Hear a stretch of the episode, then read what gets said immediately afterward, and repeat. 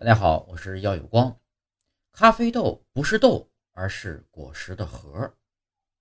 喝过咖啡的人啊很多，但是真正接触过咖啡豆的人却很少。实际上，咖啡豆这个词给人带来了很多的误解。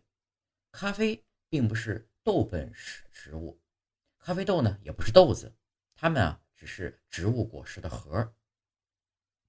咖啡的果实外表看起来很像樱桃。而当咖啡成熟的时候啊，果实就开始变红，果肉也开始变得松软。咖啡果的肉质不厚，味道呢有点甜。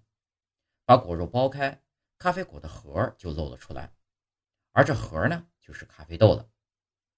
咖啡豆大部分都是两个一起对着生长的，将它们掰开以后啊，咖啡豆就有一面是平的。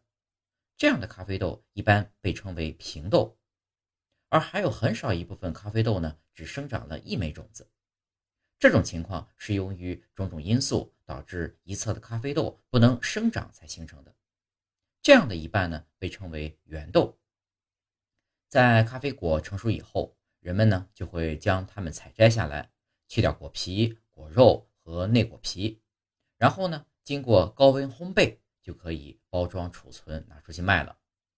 当人们需要制作咖啡的时候呢，就要将咖啡豆磨成粉末，然后萃取或者烹煮成咖啡，最后过滤制成一杯咖啡。